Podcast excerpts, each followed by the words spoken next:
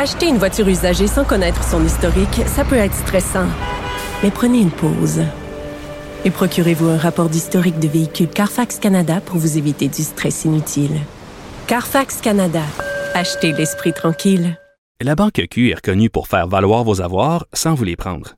Mais quand vous pensez à votre premier compte bancaire, tu sais, dans le temps à l'école, vous faisiez vos dépôts avec vos scènes dans la petite enveloppe. Hmm, C'était bien beau.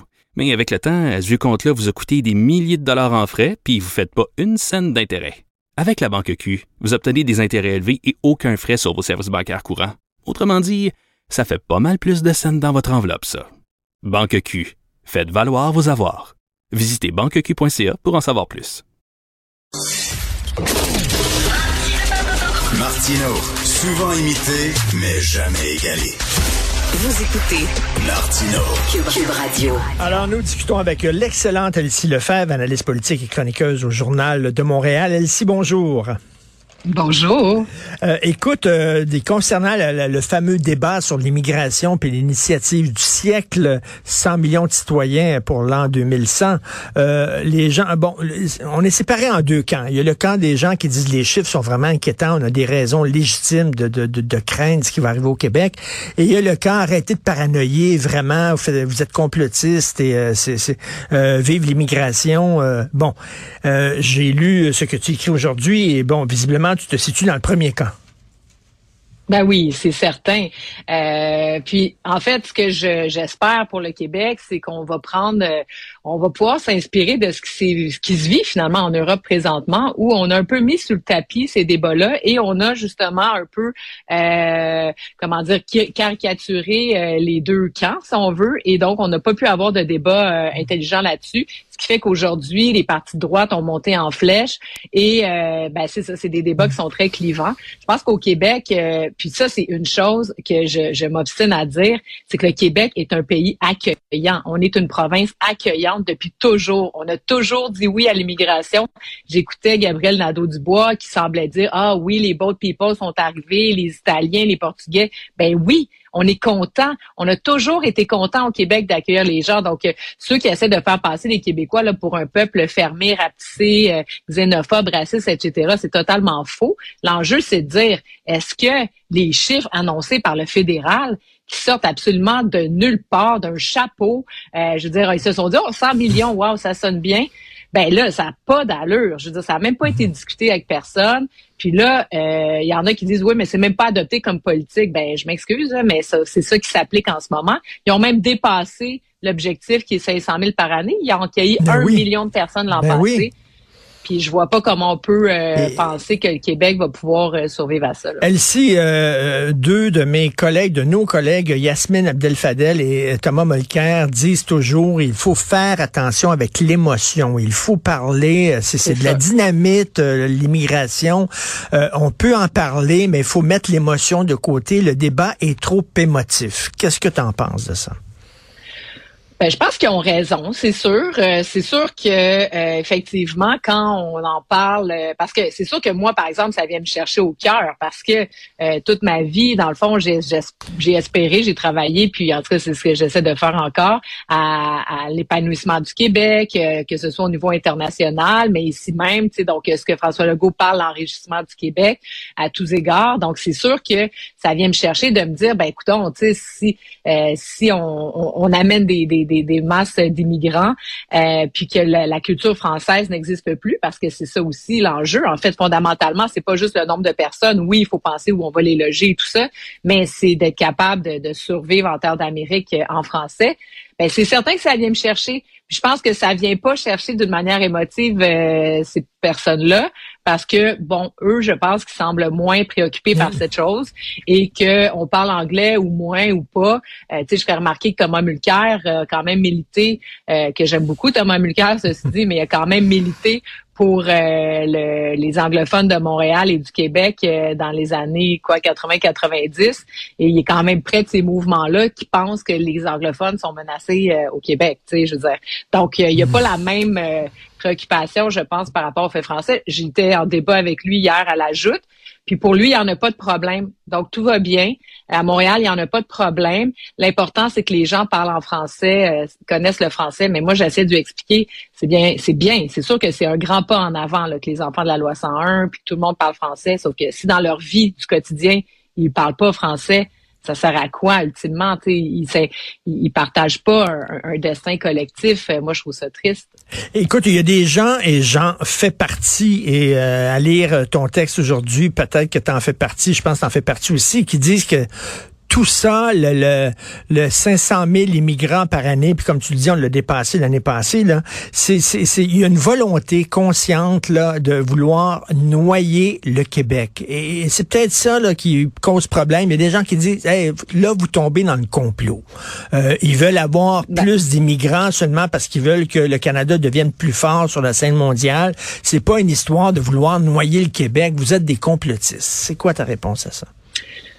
Euh, ben, c'est sûr que je partageais parce que ce que je pense, c'est que ultimement, le Canada est en train de tracer sa voie peu importe ce qui se passe au Québec. On n'existe même plus dans leurs calculs. C'est ça qui est encore plus triste. Parce que dans la chronique que j'écris aujourd'hui, moi, j'écris tel père, tel fils. Donc, Justin Trudeau poursuit l'œuvre de son père. C'est que quand pierre Elliott Trudeau était au pouvoir, il y avait une obsession envers la nation québécoise, un nationalisme et cette, cette volonté d'émancipation des Québécois. Donc, il a tout fait il a menti aux Québécois à l'occasion du référendum de 80 en leur disant euh, un, un, non veut dire oui, donc on allait réformer le fédéralisme canadien pour que le Québec trouve sa place euh, dans le Canada. Puis il a rapatrié unilatéralement la Constitution. Et l'objectif ultime et la conséquence grave, c'est que euh, en ayant un nouveau pacte où le Québec a perdu son droit de veto d'une part, mais en amenant la Charte des droits et libertés, ça faisait en sorte que le Québec était une minorité comme une autre. Donc tout le concept de la naissance du Canada avec le, le, bas et le haut Canada, donc l'union des Canadiens français, des Canadiens anglais, le pacte des peuples fondateurs a été anéanti. Donc ça, ça a été la première chose. Et tranquillement, pas vite, ben le Québec a effectivement perdu euh, sa place et son poids dans les débats canadiens. Donc maintenant, euh, à Vancouver euh, ou à Toronto ou en Alberta, on, on s'en fout un peu de ce que pense mais, mais la limite, Alice, ce que ben, tu dis, c'est encore plus inquiétant parce que c'est-à-dire que, tu sais, avant, les premiers ministres, les gens qui voulaient être premiers ministres du Canada, ils, devaient se mettre à genoux devant le Québec et nous promettre plein de choses pour mm. gagner leurs élections. Là, tu es en train de nous dire que le Canada peut tracer sa voie, comme tu disais, en se foutant totalement de nous autres. Ben c'est ça. Donc j'adhère aux deux visions dans le sens mm. que je pense que le Canada fait ça pour lui-même et c'est totalement légitime comme pays souverain. Là, je veux dire, si c'est ça son projet de société, le Canada, de, de, de, une politique exponentielle au niveau de la population, bon, c'est une chose. Donc, il le fait pour lui. Mais hop, ça sert pas les intérêts du Québec. Ben tant pis.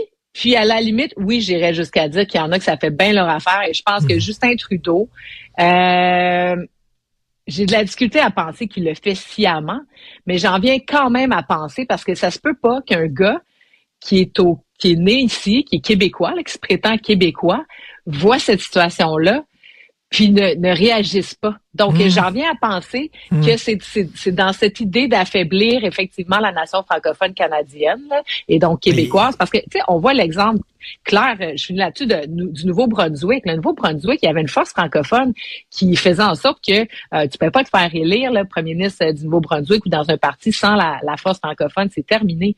Donc maintenant, ils peuvent élire euh, un premier ministre qui n'a pas besoin du Québec. Et c'est presque ça au Canada. On a presque plus besoin des sièges du Québec pour pouvoir gouverner. Euh, puis on l'a vu avec les conservateurs de Stephen Harper. Là. Mais il y en a un qui, qui excuse-moi l'expression, il y en a un qui est fourré ben c'est François Legault, parce que sa stratégie d'aller euh, demander de nouveaux pouvoirs au Canada et de renforcer le Québec au sein de la fédération, ça fait patate, là. Ben c'est ça, c'est bien évident parce que là François Legault, je veux dire, bon, là il est fédéraliste, il croit au Canada, il veut pas de chicane avec le fédéral, mais François Legault, rappelle-toi, euh, il nous a bien dit que le rôle premier du premier ministre du Québec, c'était de, de préserver la, la, langue française, la culture francophone au Québec. Il a dit ça, c'est au-dessus de tout, de toute chose, euh, bien avant l'enrichissement économique du Québec et tout. Donc là, dans une perspective comme celle-là, hier, il fait quand même un certain aveu quand il dit c'est le Québec qui va choisir le nombre d'immigrants qui entrent au pays, bon, euh, au, ben, au Québec. Mais une fois qu'il a dit ça, euh, puis c'est là où le titre du journal de Montréal est exactement ça, c'est le piège, le piège canadien, parce qu'on est fait, on fait face à deux options qui sont terribles. Une où on, suit pour avoir un poids euh, politique au sein du Canada, donc on augmente nos ratios et là on fragilise le français.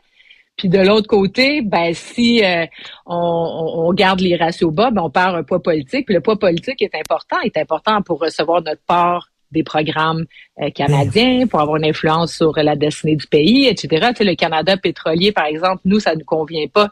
Mais peut-être que si le Québec, là, les pipelines qui passent à l'échelle du pays, c'est parce que les Québec, c'est donc c'est pas juste au niveau de la langue française, c'est aussi de notre vision du développement d'un État. Puis, en tout cas, Et qu'est-ce que tu penses de... cette idée de... Qu'est-ce que tu penses de l'option de Maria Mourani? Faites des enfants. Est-ce ah. qu'on est dû pour une ben politique nataliste au Québec et retourner les femmes dans la ben cuisine? Ben c'est ça, là, je trouve ça un petit peu euh, c'est drôle parce que Maria Mourani a fini sa vie comme députée du NPD, puis là elle nous fait elle nous sort de politique plus à droite conservatrice. Ah. Euh, donc euh, non, je pensais vraiment avec des pincettes, mais ceci dit c'est vrai qu'on peut mettre en place des politiques euh, familiales, comme on a vu par exemple les congés parentaux, euh, les CPE. Donc, c'est des politiques qui amènent les femmes sur le marché du travail, mais qui ont eu un impact positif sur les taux de natalité. Donc, on peut faire, on peut le faire, là, mais je pense pas que c'est, euh, je sais pas, là, très progressiste de, proposer ça. En tout cas, excellente chronique. Euh, Pierre Elliott et Justin Trudeau, tel père, tel fils. Et en terminant, la CAQ va déposer un projet de loi pour hausser de 30 000 le salaire des députés. Est-ce que tu es pour ça? Ben oui, je suis pour ça. Je suis euh, absolument pour ça. Euh, je veux dire, les députés québécois, euh, je comprends que si on regarde la moyenne des salaires au Québec, on peut se dire, bon, ben, tu sais, sont déjà gras durs, sont bien payés. D'ailleurs, ça ça m'étonne pas tellement que Québec solidaire soit contre ça, parce que à Québec solidaire, tu sais, c'est comme moi, j'ai été élu, j'avais 25 ans. Euh, je terminais ma maîtrise. J'avais déjà eu un emploi, donc tu sais, je gagnais quand même bien ma vie. J'avais quand même un beau curriculum vitae, donc je savais que j'allais, euh, en tout cas, j'espérais aller loin dans la vie. Mais je disais, je gagnais quoi, cent quelques mille? Hey, j'étais là, ouh, je suis riche, je me prenais presque pour une millionnaire, tu sais. Donc, euh, puis Québec solidaire, c'est un peu ça, je trouve, c'est que je trouve qu'il manque de maturité par rapport à ça. Si on veut attirer les meilleurs talents en politique à un moment donné euh, sur le marché de l'emploi, si on veut avoir les gens dans la fleur de l'âge, parce que sinon, ça fait quoi? Si euh, on n'a pas des salaires attractifs, ça fait qu'on a des jeunes. C'est mhm. correct d'avoir des jeunes, tu sais, ou des gens avec moins mhm. d'expérience, ou des gens qui viennent du milieu communautaire. J'ai pas de problème avec avec ça, ça en prend. Mais ça prend un Parlement aussi diversifié. Moi, quand je me suis battue pour la conciliation famille-travail, puis la place des femmes en politique, c'était ça, c'est dire ça nous prend des jeunes parents, ça nous prend des femmes, ça nous prend des jeunes, mais ça prend aussi des gens plus vieux. Puis là, si euh, on n'a pas des salaires attractifs, ben on a des jeunes qui sont super contents, ils se pensent, comme je disais, pour euh, des très riches. puis on a des, des, des, des gens en fin de carrière comme des Christian Dubé, des Fitzgibbon, etc., des François Legault, qui sont indépendants de fortune, et donc qui vont en politique pour redonner, ce qui est très bien aussi. Hmm. J'ai pas, tu sais, ça prend ça. Mais tous les gens du milieu là, qui sont hmm. dans la, tu sais, je sais pas, 30, quarantaine, où c'est le moment où tu es dans ta force brute euh, au niveau euh, euh, professionnel, ben ces gens-là iront pas en politique. Donc, non, non, c'est hmm. vraiment un rattrapage. D'autant plus que je regardais les chiffres, puis le Québec, on va être à 139 000. Le fédéral, là, ben peut-être qu'eux exagèrent un peu, mais ils sont rendus à 194 000. Donc, je veux dire, on était très, très loin. On était aussi en deçà euh, de ce qui se fait euh, euh, Colombie-Britannique, Alberta, Ontario. Donc, je pense qu'il était temps. Puis aussi, il faut pas mélanger parce que j'ai vu dans les articles, on parle là, notamment des allocations de dépenses qui s'ajoutent. Ça, c'est un, un 30 quelques mille. Mais c'est une allocation de dépenses, effectivement, qui est comme ajoutée sur la paie du député. Mais c'est parce que l'Assemblée nationale a décidé d'arrêter que les députés envoient des factures sais, le compte de dépenses, envoie sa mhm. facture d'Internet, de restaurant, de taxi, puisqu'à un moment donné, ça n'en finissait plus. Mais les frais qu'encourt un député dans ses déplacements, dans sa circonscription, ben entre les circonscriptions, ben c'est énorme. Les frais, par exemple, de logement à Québec, je veux dire, tu payes déjà ton hypothèque ou ton loyer à Montréal, mais tu peux pas aller payer un deuxième euh, loyer à Québec. Donc, les frais d'allocation, c'est ça qu'il y a là-dedans, c'est les frais de ben, cellulaire. Tu sais. Donc, euh, l'affaire que l'on fou un peu, Elsie, c'est que tu sais, ils se votent eux-mêmes leur propre augmentation de salaire. C'est pour ça que ça a l'air bizarre pour certaines personnes, mais bon, en même temps, c'est ça qui est ça. Là. Ben, ils ont mis, euh, ils ont mis des gens là, à la retraite là, qui, euh, qui, qui, bon, qui sont retirés moi, je pense que c'est correct. Puis là, après ça, on parle aussi de revoir la retraite des députés. Non, mais la retraite des députés, là, c'est parce que à Ottawa, par exemple, Jean Lapierre, bon exemple, il a été élu très jeune. Ben, après deux mandats, puis c'est même pas deux mandats complets, après six ans, tu avais droit à ta pleine pension et tu avais ta pension au moment où tu n'étais plus député. Donc, il y a des gens à l'époque qui avaient des retraites, là, tu étais député pendant euh, huit ans, euh, je sais pas moi, à 30 ans. À 38 ans, tu avais ta pleine pension là, pour le reste de ta vie. Ça, ça n'avait aucun sens. Donc, ça, ça a été changé. Maintenant, ils ont le droit de prendre leur retraite, euh, je sais pas, là, 55, 60 ans, je sais pas. Euh, donc, au fédéral, c'est encore la même chose. C'est que tu fais euh, un mandat et demi, donc six ans, et tu as droit à ta pleine pension à 55 ans ou 60, là, j'ai pas le chiffre. À Québec, c'est au prorata de ton nombre d'années d'élu. Donc, si tu es élu 6 ans, 7 ans, c'est juste ces années-là que tu auras quand tu prendras ta retraite à 55 ans. Donc, moi, je trouve ça normal que hmm. l'élu une plus petite partie que ce qu'on connaît dans les régimes normaux parce que dans le fond, ils seront pas là longtemps. Il faut penser que quelqu'un qui se présente en politique va souvent, souvent avoir un an ou deux après pour se replacer, euh, pour trouver un nouvel emploi, mm. donc des années perdues aussi là, pour investir dans son régime de retraite. Donc, euh, je dis pas qu'ils mm. sont à plaindre, mais je dis pas non plus là qu'ils sont. Euh, donc, tu sais, le salaire va être de 131 000. Euh, moi, je connais bien des gens là dans la quarantaine qui travaillent là, dans des postes euh, un peu partout au Québec, qui gagnent bien plus. Puis si on compare avec les élus municipaux, si on compare avec les élus fédéraux, les fonctionnaires, euh, des, des, des, chefs d'entreprise, mais aussi des gens qui dirigent des organisations de chambres de commerce. Un, un président de chambre de commerce, un PDG va gagner du 150, 175 000. C'est normal. Si on veut, si on veut attirer des gens qui ont des grosses pointures, il faut faire ça effectivement. Toujours super intéressant de te parler chaque semaine. Elsie euh, Lefebvre, merci. Euh, bon week-end. bon week-end.